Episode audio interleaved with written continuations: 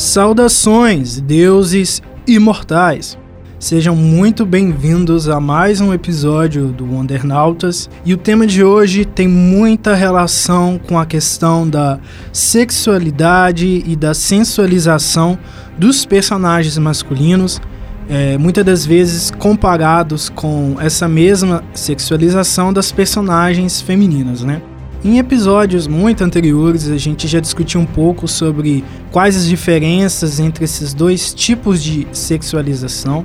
E hoje, um episódio baseado muito numa reportagem que eu escrevi sobre o Asa Noturna e do porquê ele é considerado o símbolo sexual mais relevante dos quadrinhos em termos de personagens masculinos. Esse episódio vai ser baseado nessa reportagem e vai de qualquer maneira tratar essas questões de sexualização, objetificação, quando é que é problemático, quando que não é.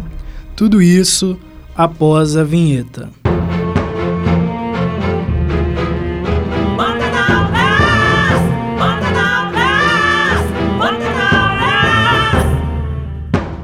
Antes do nosso episódio propriamente dito, eu venho te sugerir para me seguir no meu Instagram, arroba Senju, ou no meu Twitter, arroba Epifânio, No meu Instagram eu vou continuar postando um pouco da minha vida pessoal, dos meus outros projetos e trabalhos e aspirações, e aí você acaba conhecendo algumas das minhas outras ideias também.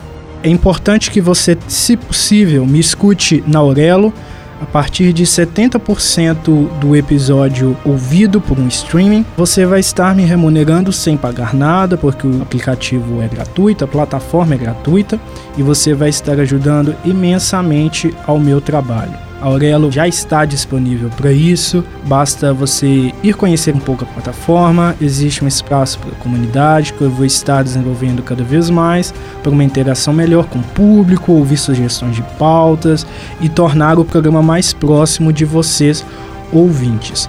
Qualquer novidade que seja necessária, vocês poderão escutar aqui nesse espaço do programa, poderão conhecer também na minha página pessoal do Instagram ou na página do programa que estará vinculada diretamente ao meu perfil pessoal. E agora vamos para o episódio propriamente dito. Após essa abertura, venho te lembrar que você encontra essa reportagem, que é de minha autoria, claro, na descrição desse episódio, independente de qual plataforma você esteja utilizando para escutá-lo. Então vamos lá.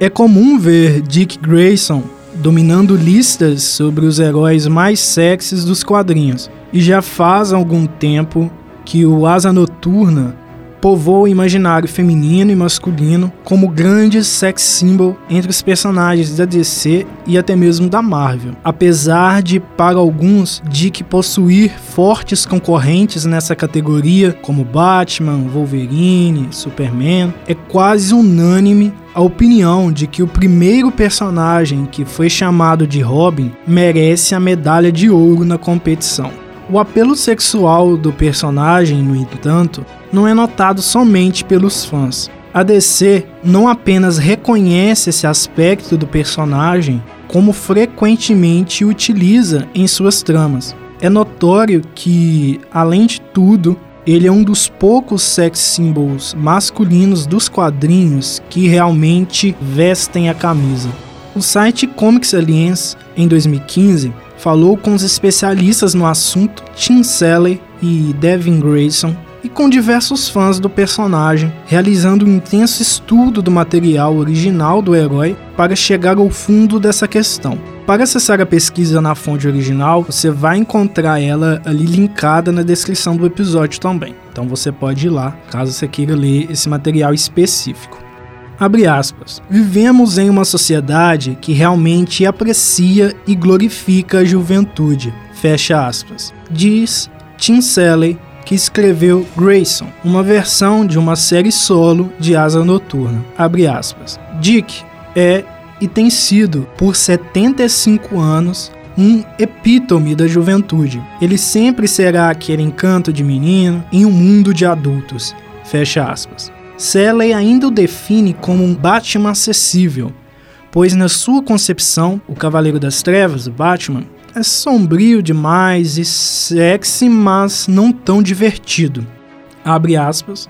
Dick é confiante, engraçado e sedutor. Ele é todas essas coisas, além de ocasionalmente ser pensativo e misterioso. É uma combinação bem sexy. Fecha aspas.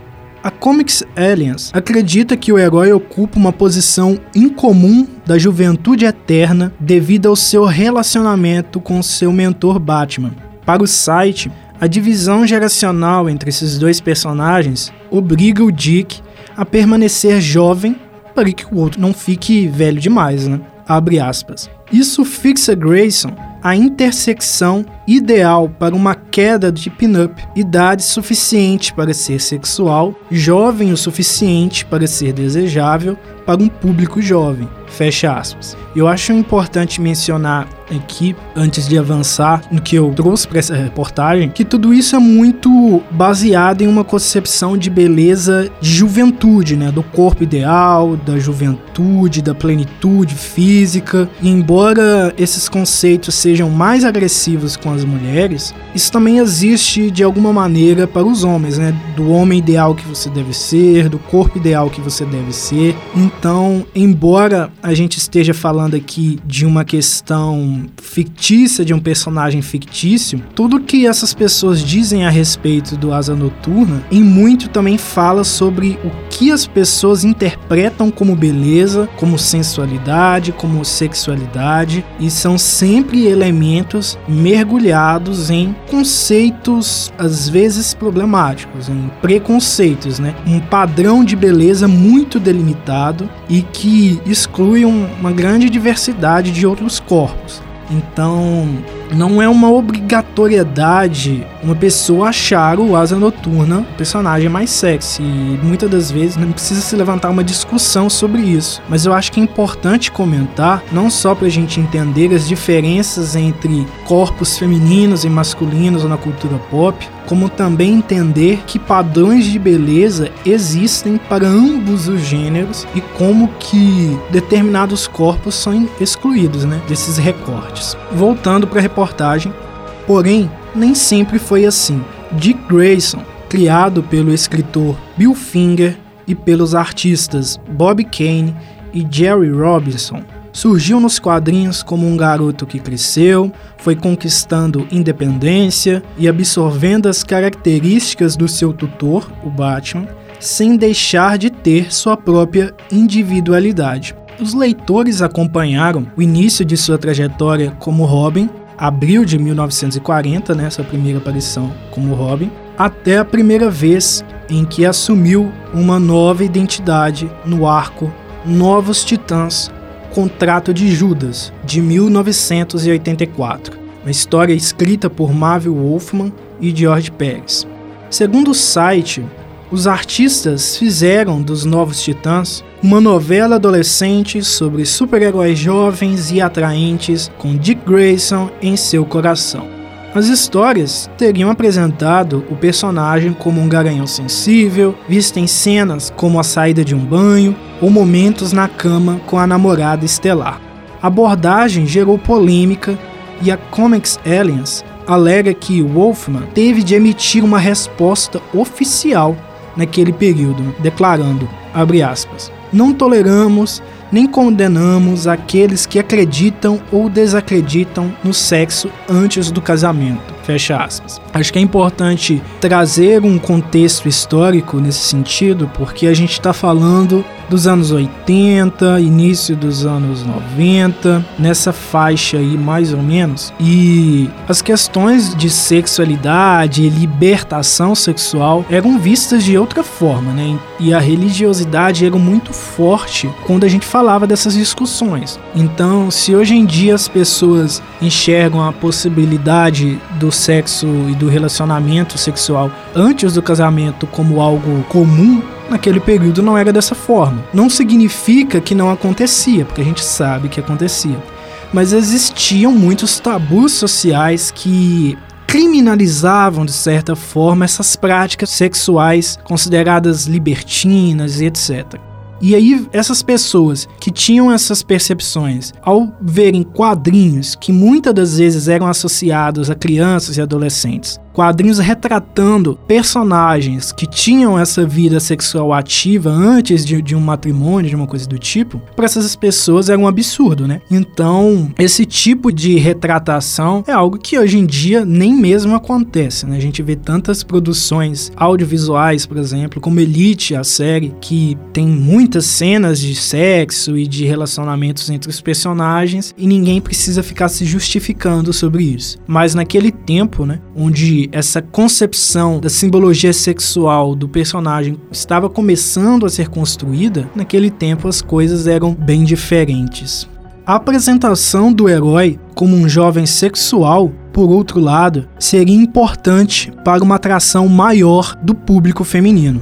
A escritora Devin Grayson, responsável pelo título do Asa Noturna na DC Comics de 2002 a 2006, declarou para o site: quando falamos em atrair mulheres para os principais quadrinhos de super-heróis, um dos componentes disso deve ser a atração literal. Segundo ela, ninguém dedica mais energia nas mídias sociais e emprega mais dinheiro em uma causa do que uma adolescente apaixonada. Em suas colocações, Devin pode admitir que nunca teria lido ou escrito quadrinhos se não tivesse se apaixonado pelo Asa Noturna. A Comics Aliens aponta, no entanto, que a mudança no traje do personagem também foi importante para a consolidação dele como um apelo sexual.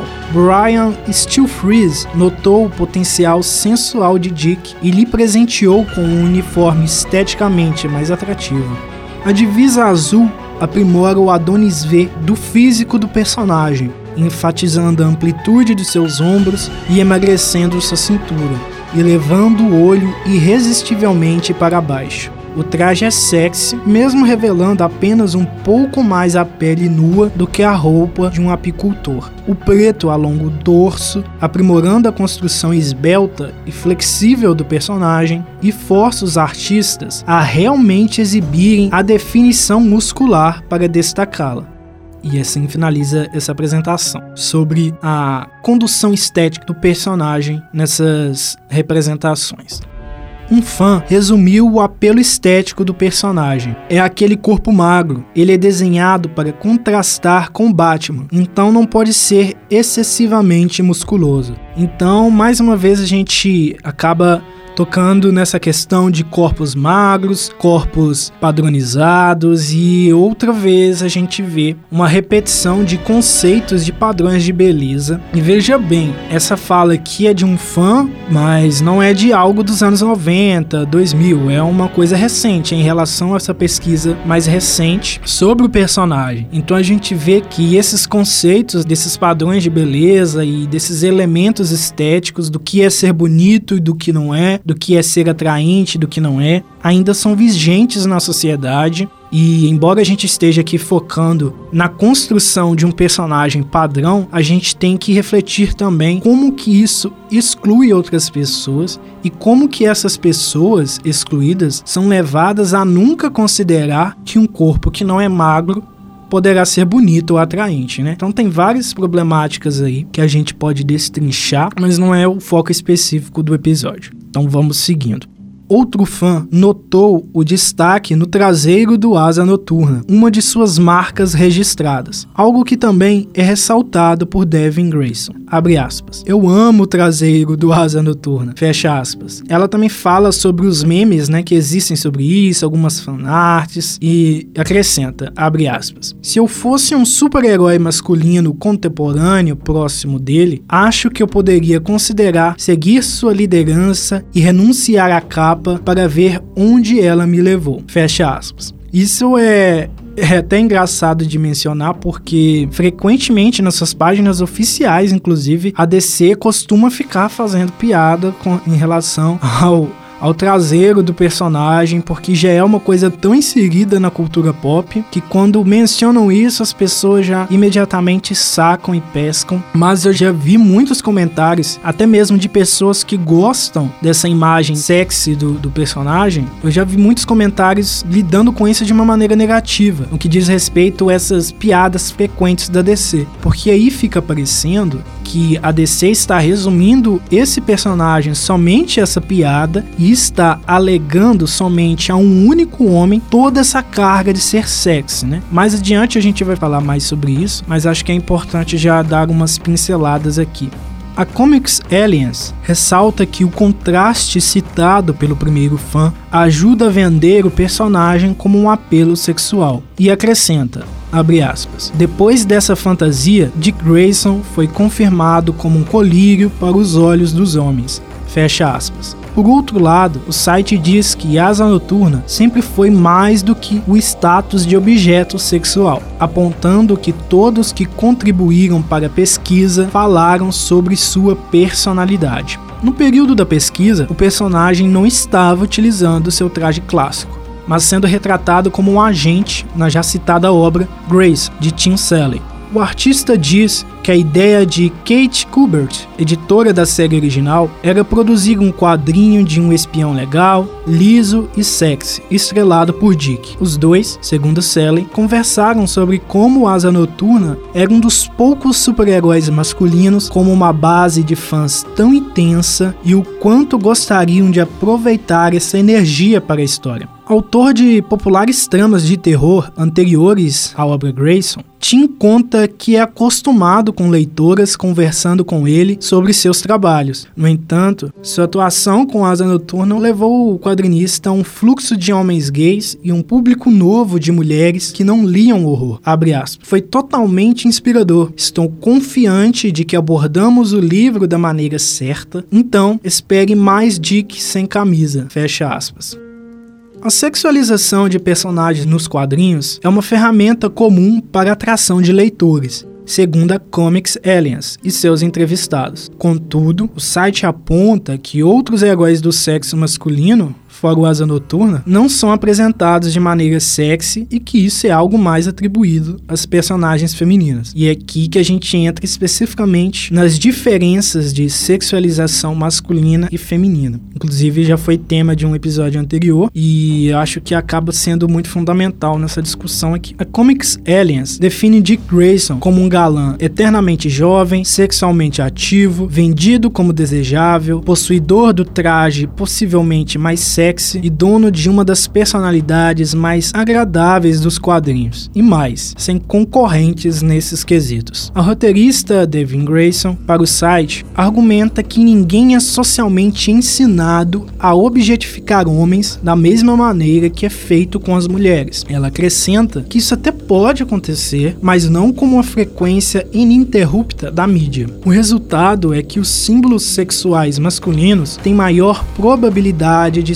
serem percebidos como pessoas inteiras, com inteligência, personalidades e habilidades, além de fascínio físico. Ela também acrescenta um pouco adiante. Isso definitivamente é verdade para o Asa Noturna, e parte do apelo de Dick é que recebemos todo o pacote. Então por isso que é importante comparar a sexualização de personagens femininas com a de personagens masculinos como se tivesse o mesmo peso e o mesmo significado é extremamente incoerente, porque a gente tem que lembrar que as mulheres na sociedade lidam desde muito tempo com o reforço de estereótipos e de papéis de gênero, nos quais tudo que elas fazem, pensam, se decidem, é, buscam em suas vidas tem uma relação com um homem, seja um pai, seja um esposo um, possível namorado e etc. E como a gente está vendo aqui na reportagem, os próprios profissionais que lidam com esse personagem, eles declaram que, embora a sensualidade seja um fator cada vez mais predominante no personagem, as demais características dele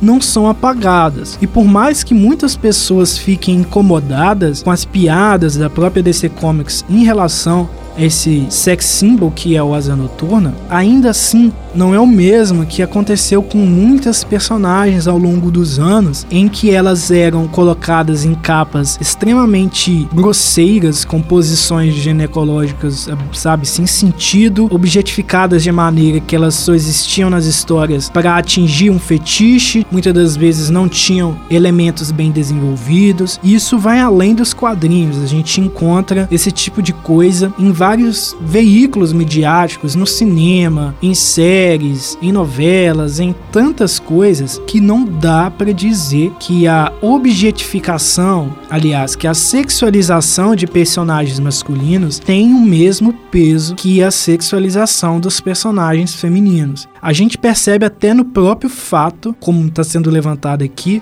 de que o Asa Noturna ele praticamente fica sozinho nesse quesito e que quase não há competidores com ele quando se fala de, de sensualidade masculina nos quadrinhos, porque esse quesito não é trabalhado nos personagens masculinos além dele.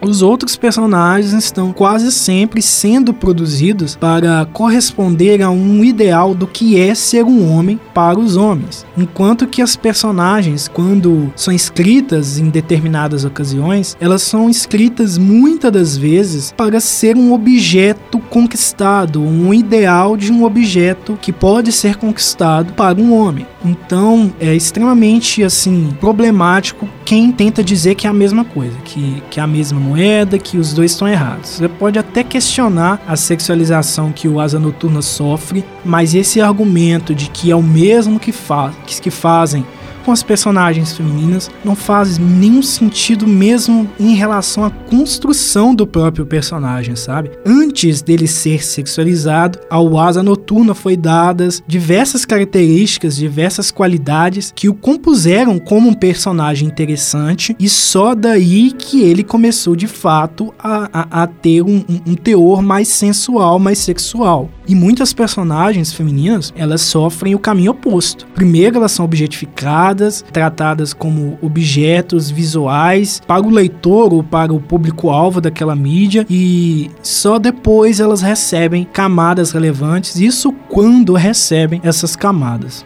Vitor Hugo Torres, estudante de 18 anos e administrador da comunidade DC Comics no aplicativo Amino, isso já tem um tempo, então é, ele já tem mais de 18 anos, inclusive ele é meu amigo. E vamos ver se ele vai ouvir esse episódio, vou mandar para ele. No entanto, acredita que a sexualização do personagem possui o mesmo impacto e problemática que a sexualização de personagens femininas. E aqui eu abro parêntese, como eu tinha mencionado anteriormente, que eu discordo disso. Com tudo que eu apresentei até então, eu discordo completamente que são sexualizações equivalentes. Mas enquanto a gente está construindo um material jornalístico, não cabe a nós ficar questionando as visões das fontes nesse sentido, né? A gente não tem que debater. Mas então, vamos seguir. Em entrevista para a reportagem, o fã do Asa Noturna alega notar como diferença entre elas apenas o modo como são feitas e retratadas. Considera Dick Grayson como um homem sensual que eventualmente se aproveita disso em suas missões, mas argumenta que há diferença entre a sensualidade e a sexualização. Abre aspas. Claro que, assim como as mulheres, é, no caso homens, devem expressar a sensualidade sem precisar se sexualizar. Fecha aspas. Por outro lado, o estudante afirma que a sensualidade entre homens é um tabu nos quadrinhos, mas que as histórias do herói podem ter potencial para normalizar esse assunto. Casos de homens que usam a sensualidade como algo comum são difíceis e julgados quando acontecem. Então ele alega isso como um apoiador da quebra dessa realidade. Os limites que separam sensualização de sexualização, portanto, podem variar de acordo com a opinião pessoal. De qualquer modo, essas características para pessoas como a roteirista Devin Grayson já estão atreladas ao Asa Noturna. Realmente não há nada que você possa fazer neste momento para tornar Dick Grayson não sexy. Fecha aspas. E eu concordo com ela. E ela acrescenta é melhor você abraçar isso. É um atrativo claro para os leitores do sexo feminino e a ideia de que os consumidores do sexo masculino não querem ler sobre caras atraentes com vidas sexuais ativas é, na melhor das hipóteses, equivocada. Então, finalizando aqui, colocando mais um pouquinho da minha visão sobre isso, como eu já mencionei, essa coisa de sexualização de personagens masculinos e femininos tem pesos de, medidas diferentes. É, essa coisa de onde que é sensualidade, onde que é sexualização, eu ainda continuo a pensar de forma alinhada à ideia de que isso é muito pessoal. Então, isso entra muito nas experiências individuais da pessoa. Sei lá, às vezes a pessoa ela teve uma criação que levou ela a entender que determinados comportamentos não são adequados, determinadas vestimentas não são adequadas, mas se ela leva isso somente para a esfera pessoal dela, ela não impõe isso como uma norma a ser seguida, então é a opinião dela. E aí muito provavelmente ela vai ter uma leitura diferente do que é ser sexual de alguém que teve uma construção mais assim não tão conservadora e mais liberta e mais, digamos assim, moderna e etc. Então eu acho que esses conceitos, esses elementos variam muito de acordo com o seu espectro pessoal de e de experiências e o que não pode ser refutado é o fato de que até mesmo a consequência da sexualização dos diferentes gêneros é diferente, sabe? Por mais que hoje em dia exista muitas discussões sobre essa coisa de não tornar a mulher um objeto nas mídias e etc, acho que ainda falta muito pra gente avançar um ideal e muitas pessoas ainda agem como se uma personagem feminina uma mulher só fosse admirável, só fosse é, interessante se ela tivesse o quesito de beleza e de sensualidade atrelados a ela, sabe? E muito do que se discute sobre papéis de gênero e a influência das mídias e da própria imprensa na reprodução de, desses conceitos, muito do que se discute disso é que de fato existe um grande discurso social do que é ser homem e do que é ser mulher. E no que diz respeito a ser mulher para esse discurso, a beleza está inseparável. E quando se fala do que é ser homem, a beleza não é um fator predominante. Então, quando a gente vê essas discussões sobre personagens sensuais masculinos, a gente vê tão frequentemente o nome do Asa Noturna sendo repetido, porque para uma sociedade no geral, ser bonito e ser atraente não é um fator fundamental para o homem, porque para o seu trabalho, para sua evolução profissional, esse não é um fator constantemente relevante. Agora, para essas mesmas pessoas, mesmo que elas não percebam de imediato, para as mulheres costuma ser, justamente porque muitas das, das vagas de grandes posições no mercado de trabalho, nas empresas, nas instituições, muitas dessas vagas são compostas e preenchidas por homens assédio no trabalho e coisas do tipo não ocorrem uma vez ou outra, sabe? A mulher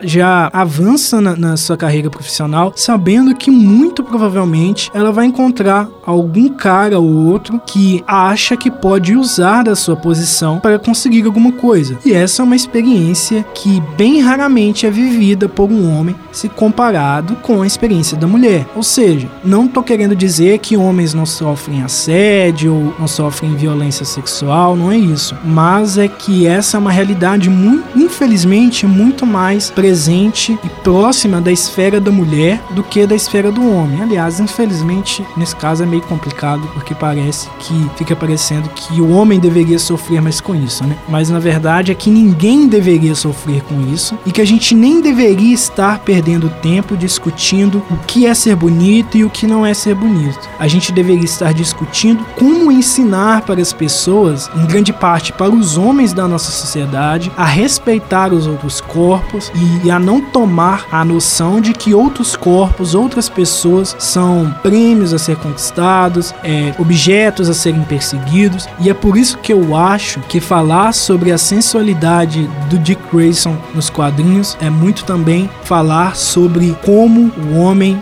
ainda tem um espaço para ser bonito, atraente e diversas outras coisas também. Então, embora exista uma série de problemáticas, como mencionei antes, nessa coisa de o que é um corpo bonito e o que não é, o que é um corpo atraente e o que não é, eu acho que a máxima desse tema específico é isso, sabe? Que a gente tem que lutar para poder quebrar esses estigmas de, de relacionar beleza e sensualidade somente a mulheres e de que um homem ele não pode ser sensual, ele não pode ser sexy, que aí ele vai estar tá se vendendo para os outros homens, sabe? Ou perdendo a sua essência, porque não é assim que funciona. E eu acho que uma pessoa se ela quer ser sexy, se sentir atraente, bonita, em primeiro lugar, ela tem que lembrar que é para ela isso acima de tudo, sabe? Você tem que se sentir bem consigo mesmo por você. E depois vem essa coisa do que as pessoas percebem disso, as opiniões dos outros. Mas eu acho que o fundamental é isso: é ser um pouco como o Dick Grayson nesse sentido. Gostar de se sentir atraente ou, ou de receber olhares, mas ter outras qualidades, viver sua própria personalidade, ser mais do que simplesmente um pedaço de carne.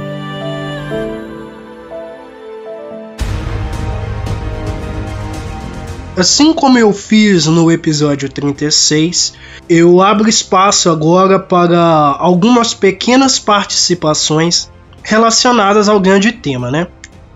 Ao longo desse episódio, a gente falou sobre o uso do Asa Noturna pela DC Comics como um símbolo sexual, como ele foi construído para isso ao longo dos anos, como ele evoluiu nisso e ao mesmo tempo como que ele possui diversas outras características além da beleza e da sensualidade e, e como que isso se difere é, em muitos níveis da grande maioria das vezes que as mulheres são sexualizadas, né? Partindo desse pressuposto, a gente, eu na verdade, né, questionei para a Ivina, de 19 anos, é, moradora de Sobral, no Ceará, qual que é o grande é, crush dela, digamos assim, da cultura pop, qual personagem masculino que chegou para ela assim de repente, conquistou o coração dela assim, sabe?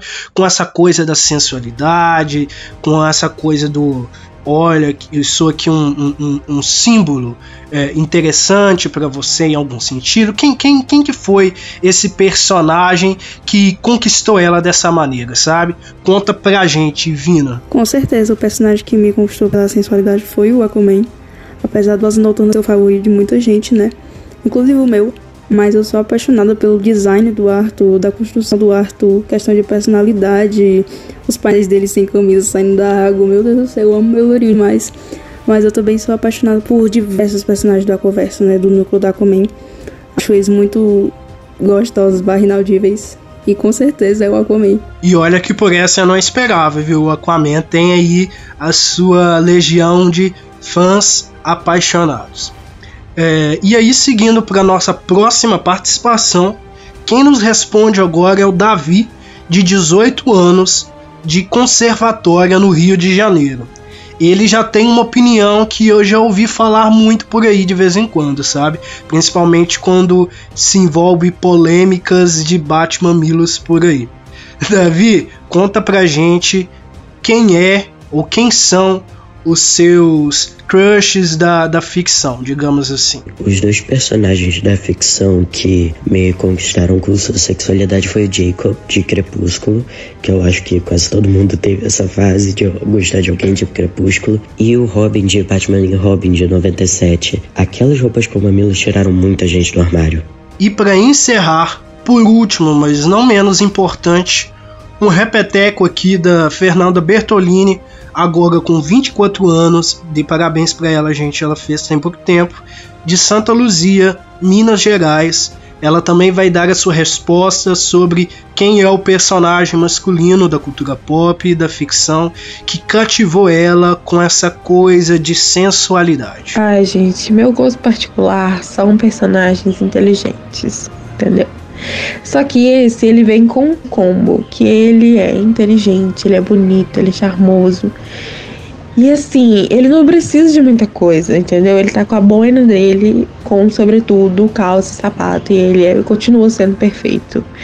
Então, assim, é o Tom Shelby de Peak Blinders. assim, ele, ele me conquistou para além da inteligência. Então é isso. Espero que tenham gostado do episódio. Agradeço as contribuições e a você ouvinte que me ouviu até aqui e que a glória de Gaia esteja com você.